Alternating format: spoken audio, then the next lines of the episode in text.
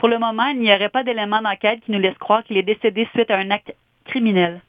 Les enquêteurs tentent de déterminer les circonstances exactes du décès.